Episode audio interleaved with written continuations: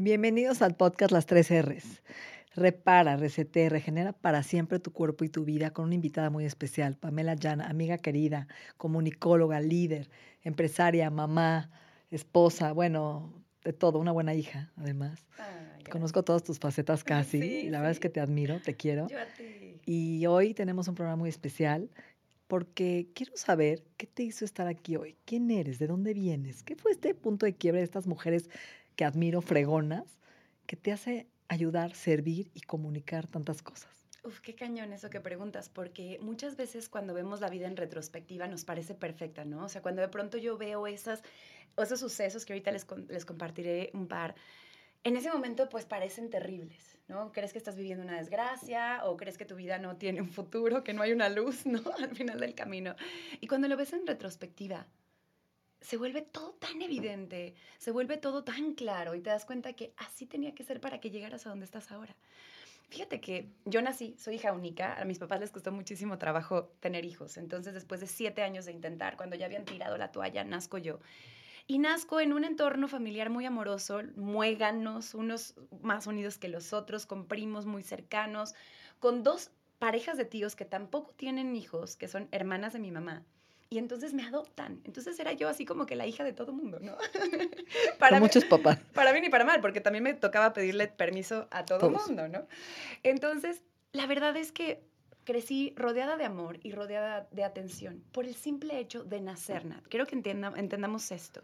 Por el simple hecho de nacer, de haber sido tan deseada, nazco en un entorno que ya nada más por default me ama. Entonces, pues yo estoy acostumbrada de pronto a que aquí no nada más decía pío y todo el mundo volteaba y sí, Pam, lo que tú quieras y lo que tú mandes. Cuando de repente llego a la escuela, llego a la etapa de la adolescencia, me doy cuenta que existir no es suficiente como para que las demás personas te quieran, como para poder gustar, como para que la gente diga, oye, yo quiero compartir con ella, yo te elijo. Y me doy cuenta que entonces había algo extra que tenía que hacer, pero no sabía qué era. Qué fuerte.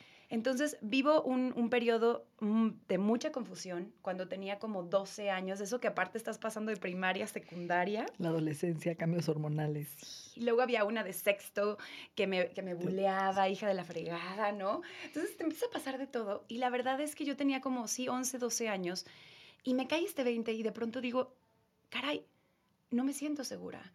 Y me daba tanto miedo y tenía tanta timidez y tanta inseguridad en ese entorno, fuera de mi mueganes, ¿no? Adentro de la que era como un una, protección. burbuja, claro.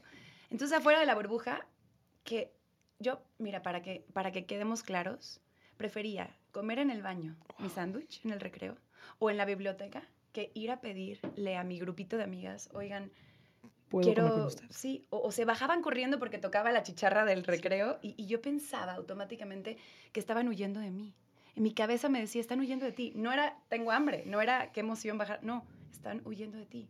No quieren estar contigo. Entonces yo me acribillaba. Qué dolor. Y justo el parteaguas fue cuando un día mi mamá, me atreví a abrirlo con ella. Le dije, mamá, me siento una persona aquí adentro y otra afuera.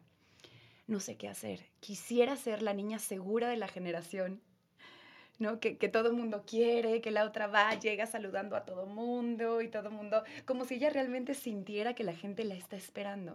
yo la veía y decía, wow. Mi mamá me dijo, ¿cómo es una persona segura? ¿Cómo es?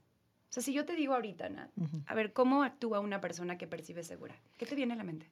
Sí, una persona, como le dicen eh, en Estados Unidos, este, relax, ¿no? Que sonríe, que camina cómodamente con ella, que saluda, ¿no? Como muy liberada. Sí, claro. Muy free. Que habla fuerte porque no tiene miedo a que le escuchen, que te vea los ojos, que no tiene miedo a que la vean sola, ¿no? De repente. A mí me da terror ir a la tiendita de la escuela sola porque pensé que iban a decir, oye, porque está sola, nadie la quiere, ¿no? Claro. Son cosas que están en la cabeza. Y entonces me dijo mi mamá, tienes claro, yo le dije algo muy similar a lo que tú estás diciendo, tienes claro lo que es una persona segura. Entonces, si bien a lo mejor en este momento no representas eso o no te sientes así, eres una excelente actriz. Entonces, te voy a pedir que lo actúes. Que lo actúes y quiero que sepas, Pam, que te vas a sentir en ese momento ridícula, insegura, que estás siendo completamente incongruente, que estás fingiendo una realidad que no te corresponde, mantente en tu papel Y así lo hice. Me dijo, manteniendo tu esencia, pero imita ciertas cosas de otras personas que, que tú admires. Y empecé a hacerlo así. Y sí, al principio no me sentía cómoda, pero mantuve el punto sobre la I, ¿no? Y era como el dedo en el renglón. Y hubo un momento en el que, como por arte de magia, la línea entre la mentira y la verdad desapareció. Y la gente me empezó a percibir como alguien segura y entonces como seres humanos nos proyectamos en los demás, vivimos de la mirada de los demás. Entonces eso me ayudaba a mí a sentirme más segura hasta que en un momento dado me convertí en una persona segura y no supe en qué momento exacto pasó. Entonces ya más grande dije, ¿qué pasó? ¿No? Y me puse a estudiar la mente humana y la conducta humana y la inteligencia social y el carisma y la comunicación. Y eso fue lo que me hizo ahora poder acercarme con alguien desde la empatía, desde la comprensión y decirle, te entiendo y qué crees que sí se puede. Que es romper, ¿no? Y es crear una realidad hasta que te la, o sea, te la crees y te vuelves eso. Qué interesante, como pez en el agua. Eres y yo nunca hubiera pensado eso de ti, qué interesante, nunca, porque no lo demuestras. No, claro que no. Y por ejemplo, me sentía mucho más cómoda en un escenario, por decirte, ¿no? Bailaba ballet desde chiquita, hacía, tocaba el piano, entonces estaba como muy acostumbrada a los escenarios pero ya cuando era one on one o ya en, reuniones pequeñitas o con gente ya en la vida real, ¿no? No arriba del escenario, ahí es donde me costaba trabajo. Ok, y ese fue uno de tus primeros puntos de quiebre. ¿Cuál fue el segundo? El segundo acaba de ser hace relativamente poco. Fíjate que publico mi libro La magia de la persuasión y, y, es un libro que pues está basado justo en muchas de las experiencias y aprendizajes que, que durante más de 11 años bueno, más porque ahora sí que desde ese momento, desde los 12 empecé sin darme cuenta o sin hacerlo consciente como esta travesía y este, esta mm, aventura de aprendizaje, pero digamos ya profesionalizado, pues más de 11 años ayudando a gente, asesorando, impartiendo conferencias. exactamente, ¿no? Sobre este arte de la comunicación, de la comunicación asertiva, del lenguaje corporal, de la imagen, de todo aquello que usamos para poder interrelacionarnos de manera más eficiente. Entonces hago este libro, La magia de la persuasión, que la verdad no porque sea mío, pero es un gran libro. Además es muy noble, ¿no? Porque es muy fácil. Es muy fácil. Y te acompaña. Donde lo abras, te sirve. Eso me gustó. Es como un manual de que quieres tener en tu buró, como de cabecera. Ay, gracias, gracias. La verdad así lo pensé, quería que fuera un libro que explicara conceptos que a lo mejor eran muy elevados del mundo de la ingeniería de la persuasión y del lenguaje, ya sabes pero de forma muy aterrizada y accesible para que una persona que tiene un nivel muy alto pueda llevarse algo valioso, pero alguien que pues a lo mejor no tiene ni siquiera estudios básicos también pueda llevarse algo. Y cuando termino de hacer el libro y estoy en la parte de la promoción y todo, increíble. Y hubo un momento en que de pronto hay un cambio en mí y me quedo pensando, caray, a ver, estoy viviendo una mentira. No cualquier persona por saber expresarse bien, por saber arreglarse bien, por saber desenvolverse bien, automáticamente ni va a ser feliz, ni probablemente sea exitoso, ni probablemente tenga tanto éxito socialmente. Hay un pasito que nos está faltando, que en la torre, claro. Para poder brillar primero hay que contactar con la, con la luz propia. Sí, porque tú lo pusiste como una receta de cocina, ¿no?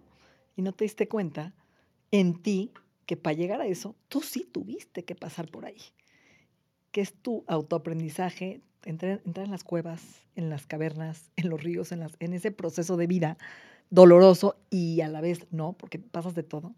Y cuando tocas y contactas tu luz interior y tu negrura interior, que es el yin y yang, por así decirlo, viste un campo, como lo dijimos ahorita, cambia tu energía, porque tú estás en una órbita energética con un campo cuántico de conciencia, ¿no? Como una cajita de oscura con un rayo de luz. Y de repente entra otro rayo de luz, entra, y esa oscuridad se vuelve más luz.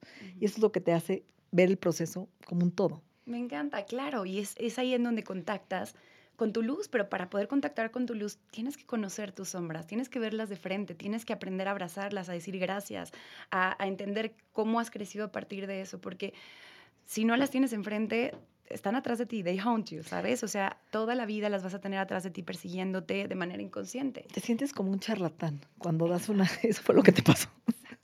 Y no, ¿eh? No, no en mí porque yo había pasado por ese proceso, como bien dices. Mira, lo veo así, una flor. En el momento en que tú la ves linda, bella, rozagante, llena de color, llena de vida, con un aroma espectacular. No es porque se puso perfume, ¿sabes? Ese aroma lo trae, ese color lo trae, esa vida.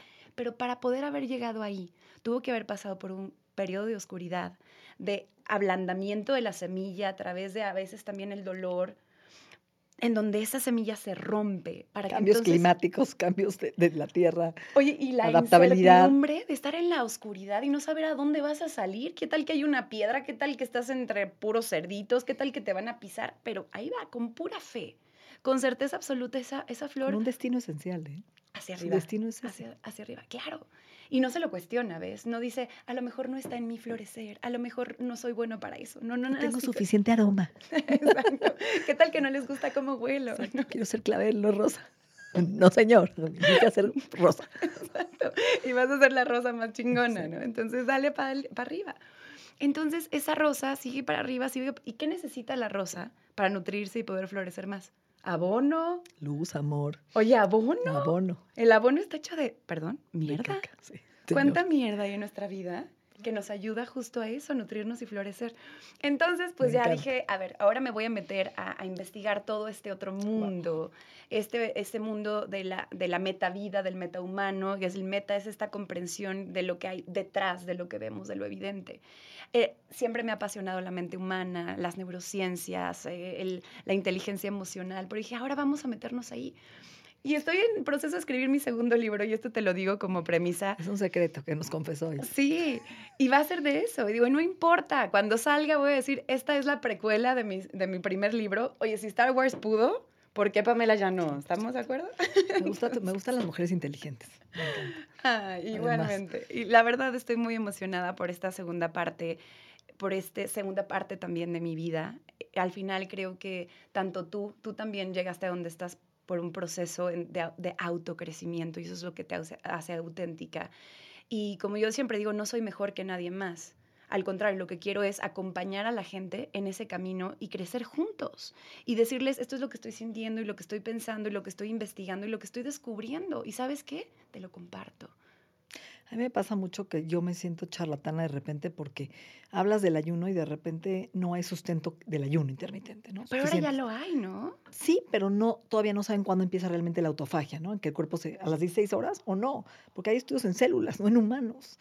Sí. Entonces hay muchas cosas que tú vas hablando de dietas, de repente dieta keto y te la tiran, ¿no? O ya cambió y pasa muy rápido esta moda. Entonces dices, hijo, lo que aprendí ya está obsoleto y ahora tengo que aprender más.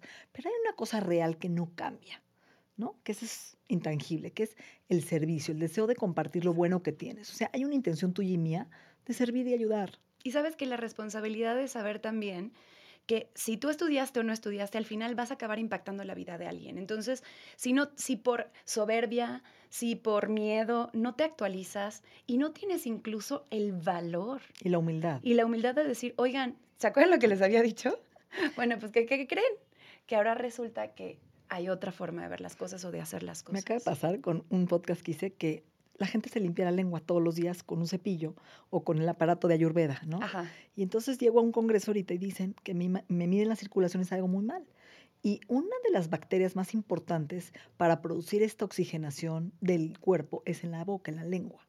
Entonces, cuando tú te limpias, te robas estas bacterias, entonces no produces el óxido nítrico, que es una molécula que aumenta tu dilatación de arterias previniendo desde un infarto hasta hipertensión. Imagínate. Entonces, ¿cuántos años llevo diciendo limpiese la lengua? Entonces, son cosas. Entonces, ahora, ¿qué creen? Oye, ya no, se sé, la lengua. ya no tanto. No tanto, échale menos ganas. Oye, a mí me pasó algo similar. Cuando empezaba dando la certificación de lenguaje persuasivo, hablaba mucho de las claves de acceso ocular, que es como una, es una, la verdad es que sí es una pseudociencia porque no está comprobado científicamente. Sin embargo, la PNL, por ejemplo, habla muchísimo de estas claves. ¿Qué son? O sea, dicen que, y eso sí está comprobado, que nosotros accesamos diferentes archivos en nuestro cerebro a través del movimiento de nuestros ojos. Entonces, por eso dicen que los ojos, entre otras cosas, son la ventana del alma. Porque tú puedes ver el proceso de pensamiento de una persona observando su movimiento ocular tanto dormido como despierto. Entonces, ya sabes, las claves de acceso ocular te dicen que si una persona voltea a la izquierda, entonces está recordando, si voltea a la derecha está creando, si es arriba es visual, si es hacia el lado es, es auditivo, si es abajo kinestésico, ¿no? Entonces, yo hablaba mucho de eso. Y de pronto, ¿sabes qué pasa también? Que la gente se toman las cosas literales y entonces de pronto llegaban y me decían, es que mi esposo me miente. ¿Por qué? Porque voltea a la derecha. No, yo no dije que estuviera mintiendo, es que está creando. Si está creando, está mintiendo. Claro que no. Si él está pensando cómo explicarte algo de forma en tu idioma para ponerlo de forma más clara o a lo mejor una metáfora, vas a necesitar un proceso creativo, no por eso estás mintiendo. Porque también quieres encasillar en algo para no tocar el miedo, porque es más fácil poner una etiqueta rápida, que te dé control, ¿no? Sí. Y que no dejes no entender el proceso, por así decirlo. Ahora, Exacto. ahorita que dijiste de, de, los ojos, porque hay una técnica inclusive de estrés postraumático, ¿no? Para regular los ojos. Hijo, yo creo que ¿cuánto de nosotros nos vemos a los ojos? La comunicación. Nos da miedo. Nos da miedo. Sentimos, nos sentimos vulnerables. Sentimos que la gente está yendo, viendo más allá de nuestras máscaras. Y eso es justo pasa cuando no te crees lo que estás diciendo, ¿no? Va muy de la mano. De pronto le dedicamos tanto esfuerzo, tanto tiempo de aprendizaje a esta comunicación interpersonal, que es la que mantenemos con los demás, a esta faceta, esta máscara que se llama personalidad, que es como me muestro al mundo. Y está bien, sin embargo, le dedicamos muy poquito tiempo en la mirada hacia adentro, en, construirnos y reconstruirnos.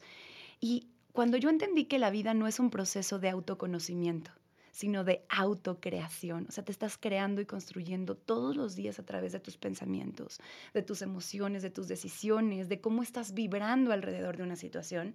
Ahí te estás creando, te estás recreando. Ahí es donde entra mi repara, receta y regenera tu cuerpo y tu mente. Me encanta porque es súper cierto. Y es justo lo que nos hace falta entender ahora, Ana. ¿Cómo lo hacemos? O sea, ya sé que vas a sacar un segundo libro, pero tú llevas filosofando sobre este concepto de, dijiste, ¿no? La persuasión. ¿Cómo me persuado? ¿Existe esa palabra? Persuadirme a mí misma. Claro. ¿Cómo lo, lo desmenuzarías en lenguaje sencillísimo? Para empezar este camino? Sí, hay que empezar por autopersuadirnos. Okay. Simplemente piénsalo así, ¿no? En un proceso de ventas. Tienes un producto, un servicio, y tú no crees realmente que ese producto o ese servicio le pueda solucionar un problema de forma auténtica a la persona que tienes enfrente. Pues entonces vas a, a proyectar qué? Vas a proyectar miedo, nerviosismo, ansiedad, inseguridad, confusión, confusión, incertidumbre. Y naturalmente vas a estar incómodo contigo mismo porque estás, no estás siendo auténtico, porque no te persuadiste primero o no elegiste el producto o el servicio adecuado. Entonces, así pasa en nuestra vida. Mira, nuestro cerebro no lo ves de valor. Y eso pasa también con tus ideas y eso pasa con lo que, está, con lo que estás viviendo. Tú conoces muy bien a Joe Dispensa, eh, sé que eres igual que yo, gran seguidora, Greg Braden, grandes científicos que ahora están fusionando la ciencia con la neurobiología. Exacto, la neurobiología, la ciencia con la espiritualidad, ya están encontrando esa, esa coyuntura, ¿no? Y entonces es fascinante porque ellos hablan de lo que desde antes se hablaba como el karma, ¿no? Pero porque también está mal entendido el concepto de karma. Pero es que la vida te pone un 20%. ¿Qué son las circunstancias? a ver, estás viviendo una pandemia. Sí, ahí está. Eso no puedes cambiarlo. Ahí está. Estás pasando por un divorcio. Sí, eso ahí está. Estás pasando, tú sufriste una muerte, una pérdida, un cambio. Sí, eso ahí está. Eso es inamovible. Pero el 80% restante, esos son tus causas. El car, dentro de karma, son las circunstancias. Es ese 20%. El ma. Lo vi, porque lo pusiste en, tu red, en, tu, en tus redes. lo que está haciendo CAR no es castigo. Lo vemos como un castigo. No. Ok. El CAR es el car Son las circunstancias. Eso te la pone la vida. El ma son las causas. Es el 80% del que ha hablado Joe Dispensa. Que es tu epigenética. Tu estilo de vida. Tu estilo de vida. Pero no solo tu estilo de vida. Tu estilo de vida se fundamenta en tus pensamientos. O sea, tú tienes a tu cerebro, lo que quiero que entendamos es que tu cerebro está escondido dentro de tu cráneo. O sea, no tiene manera es más, tu corazón está escondido dentro de tu tórax, ¿no? O sea, vamos a pensar nuestras tres mentes, intestino, corazón y cerebro. El, el, intestino también está dentro de tu cuerpo. No tienen manera de saber qué es lo que estás viviendo más que a partir de dos cosas. Uno, ¿Qué te dices a ti mismo sobre lo que estás viviendo? ¿Qué historia te cuentas? ¿Qué te estás comunicando constantemente? Tu propia narrativa. Tu propia narrativa. Y tú, tú decides si esa narrativa en ese momento es una historia de terror. Jodida. una chick flick. Una comedia. ¿no? Una, un drama. Víctima. Un gore, o sea, ¿no? Matanza, sufrimiento, este, todo el absurdo. O sea, también eso tú lo decides. Entonces, esa narrativa que te estás contando conforma tus pensamientos. Piensa sobre cómo piensas. Cuando tú te vuelves hábil para estar automáticamente revisando, autoobservando tus pensamientos, sin juzgarlos, solamente observándolos, puedes hacer cambios importantes porque tus pensamientos afectan tus emociones, tus emociones, tus actitudes y conductas, y tus conductas crean tu realidad. Así que tus pensamientos crean tu realidad, claro. Y la segunda parte que influye en qué es lo que nuestro cerebro interpreta de la realidad son las imágenes que nos estamos creando en la mente. Que va de la mano, ¿no? Cada pensamiento tiene una imagen, inconsciente, muchas veces ni la ves. ¿No? Por ejemplo, una de las cosas que hago mucho con la gente que trabajo es miedo a divorciarme, miedo a engordar, miedo a enfermarme, miedo a estar solo. ¿A qué te lleva? Al único estado más unificado que yo le llamo miedo al sufrimiento miedo al estado de sufrimiento. Y ese estado de sufrimiento tiene una imagen detrás que nadie explora de cómo te ves viviendo ante el sufrimiento si te muere un hijo, si pierdes el trabajo. Y no lo vemos porque cuando tocas eso, esa imagen catastrófica de ti aislado, apanicado, muriéndote de miedo, temblando, rechazado, etc., te da tanto pánico y la ves como una verdad que evitas el sufrimiento a toda costa. Exactamente. Y si te fijas lo que ves en esa situación, no es tanto un pensamiento como tal, sino una imagen. te estás viendo a ti mismo. Sin poder. Sin poder. Entonces hay que cuidar mucho las imágenes que nos ponemos en la mente. Por es el hemisferio izquierdo con el derecho, ¿no? Exacto. cómo se comunican. El izquierdo que tiene todo lo que tiene que ver con la razón, con la, eh, perdón, con el lenguaje y el, el derecho que es fundamentalmente emocional. Entonces, en el momento, fíjate que además te voy a contar una curiosidad. Em, el, cuerpo calloso, que está en medio de nuestros dos hemisferios, que, lo, que los une, que los comunica, ese cuerpo calloso es ligeramente más grande en las mujeres que en los hombres. ¿Qué quiere decir esto? Que hay mayor interconexión entre el hemisferio derecho, emociones, e izquierdo, lenguaje. Por eso a las mujeres nos cuesta menos trabajo decir lo que sentimos. Como decir, ay, estoy sintiendo esto y te lo puedo poner en palabras. Un hombre le cuesta más trabajo. Entonces, se los digo porque si de pronto creen, un hombre no habla de sus emociones, no quiere decir que no esté sintiendo. Siente con la misma intensidad, nada más no, no, tiene la misma facilidad para ponerlo en palabras, ¿no? Entonces también el entender cómo estamos configurados nos ayuda a ser más comprensivos y empáticos. Biológicamente. Ahora, por algo nos hicieron así. Pero esto que estás haciendo del arte de persuadir, estás hablando de la persuasión, otra vez, regresando a este término, de poder comunicar imagen y pensamiento desde otro nivel. ¿Sí? Imagen y pensamiento, ok. Entonces. cuando tú dices voy a persuadirme, voy a autoconocerme, voy a observar mis pensamientos, voy a observar mis imágenes, ¿y cómo las cambio? Las cambio primero con conciencia. O sea, esta información que tú estás poniendo al alcance de la gente es, es un cambia el juego de la vida. Totalmente. Entonces, en este momento ya les cambiaron el tablero por completo. El instructivo y las piezas siguen siendo las mismas, pero cambió el juego. ¿Por qué? Porque te vuelves responsable de tu, de tu realidad, entendiendo que no existe una realidad para todos, no, no hay una realidad que sea igual. Genial, además, es cambiante. Es cambiante. Esa realidad la construyes tú. Esa realidad tú la decides, tú construyes tu propia experiencia. Incluso fíjate, tú construyes tu propia experiencia con tus relaciones. Dale Carnegie, que es un gran especialista en desarrollo humano, de los primeros que hablaron del tema, desde los años 40 hablaba de un concepto que me encanta, que es la asunción de responsabilidades. Él decía que, que nosotros somos responsables de lo que generamos en las demás personas y que entonces no podemos vivir en la víctima de, es que, es que la gente es cruel conmigo, es que la gente es déspota conmigo, es que porque todos son agresivos conmigo. A ver, espérate tantito. A ver, en este momento piensa, una persona que saque lo peor de ti.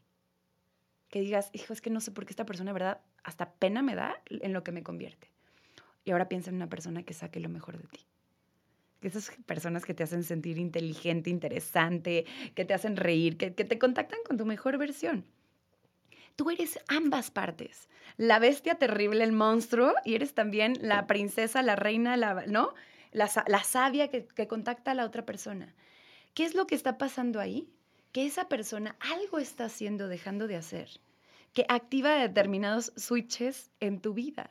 Ahora, la gente tiende a ser reactiva a estas circunstancias. ¿Por qué? Porque hay otra cosa que no conocemos bien, que no nos enseñan, que es la inteligencia emocional y la capacidad de nosotros responsabilizarnos sobre la interpretación que le damos a lo que la gente hace. Es nuestra responsabilidad. Pero la mayoría de la gente no lo, no lo sabe. Entonces, cuando nosotros tenemos este conocimiento, podemos decir, ok, ¿qué estoy sacando? ¿Qué versión estoy sacando yo, yo de la gente? Cuando en lugar de ser víctima de las circunstancias, me empodero, tomo al toro por los cuernos y asumo la responsabilidad, automáticamente me doy cuenta que yo también decido la experiencia que tengo con las demás personas, qué saco de ellas y asimismo, qué saco de mí. ¿Y cómo las interpreto? ¿Cómo las interpreto? Acuérdate de esta para frase. Bien o para mal. De Neil Donald Walsh, el autor de Conversaciones con Dios, que me encanta y dice, las situaciones no significa nada per se. No hay nada bueno ni malo. Las cosas solo son. Tú eres el que decide qué significado les das. Decide a tu favor. Wow. Además. Además, oye. Tienes la moneda de, los dos lados, cualquiera. Nos encanta, ¿no? Sí, qué Persuadirnos, ahora sí que manipularnos en lugar de persuadirnos hacia lo negativo, hacia lo que nos destruye, en lugar de a lo que nos nutre y nos construye. Es que la comunicación es una palabra yo digo que está totalmente choteada, ¿no? De, ay, hay que tener buena comunicación. Sin embargo, para mí creo que es todo. Regresando al tema, o sea, si tú te comunicas bien con tu cuerpo, con tu lenguaje corporal, con tus señales de hambre y saciedad, con tus niveles de energía en la salud, empezando por la salud mental, cuando estoy cansado, cuando tengo energía, a quién quiero ver, qué no quiero hacer, tengo hambre, no tengo hambre, tengo ansiedad, estoy enojado, ¿no? Estás a punto sintiendo de hacer sudoración en las manos, ¿qué me está diciendo el cuerpo? No, y aparte te voy a decir una cosa, en muchas situaciones, a ver, el miedo es una, es una emoción natural, natural todo el mundo y la necesitamos. ¿Por qué? Porque el miedo nos pone en un estado de alerta eso o nos hace actuar o nos paraliza, pero eso es una decisión que nosotros tomamos. Entonces el miedo es, si lo vemos de forma realista y muy sencilla, es solamente un coctelito de bioquímicos, hormonas, neurotransmisores, punto. La interpretación que le damos a, ay, es que ya estoy sudando, se me están sudando las manos, es que ya se me eh, maripositas en el estómago, la taquicardia, que solamente son efectos de adrenalina y noradrenalina, punto. tu sistema nervioso, punto. Claro que te permite estar más alerta para tomar decisiones, pensar mejor, actuar más rápido. Pero si en ese momento yo conceptualizo, racionalizo eso y digo, ay, qué nervios, qué miedo, qué horror, eh, se van a reír de mí, me voy a equivocar, se me va a olvidar, ¿no? Por ejemplo, cuando vas a hablar en público. En ese momento generas una segunda hormona, un neurotransmisor que se llama cortisol. Tú lo conoces muy bien. O sea, generaste doble química, ¿no? Exacto. Pero esa es así para que veas, en exceso en el cuerpo, ya valió. ya valió.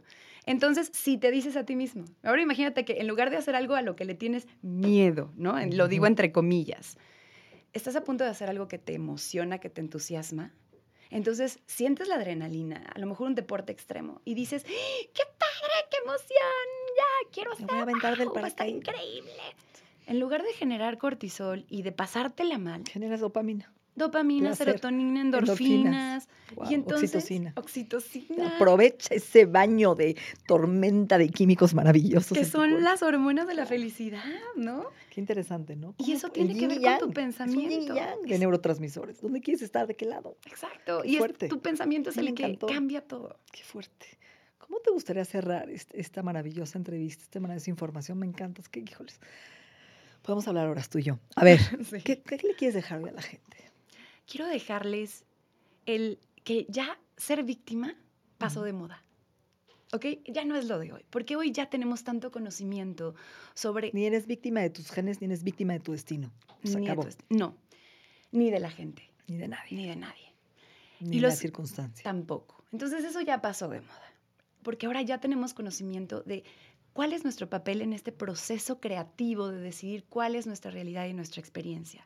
Lo que está de moda ahora es meternos a saborear toda esta información para entender cómo funcionan nuestras emociones, nuestro cuerpo, nuestro cerebro y poder tomar a partir de ahora, mira. A nuestro favor. A nuestro favor. A ver, si lo habías estado haciendo mal, está bien también, porque la gente hace lo mejor que puede desde la información y los recursos que tiene. Hoy tienes nuevos recursos gracias a este podcast, gracias a lo que ahora vas a empezar a conocer sobre ti. Entonces reseteate, date esa oportunidad. Wow sin palabras. Extraordinario. Ay, Pam, me encanta estar contigo. ¿Dónde estás? ¿Estás en redes, das conferencias?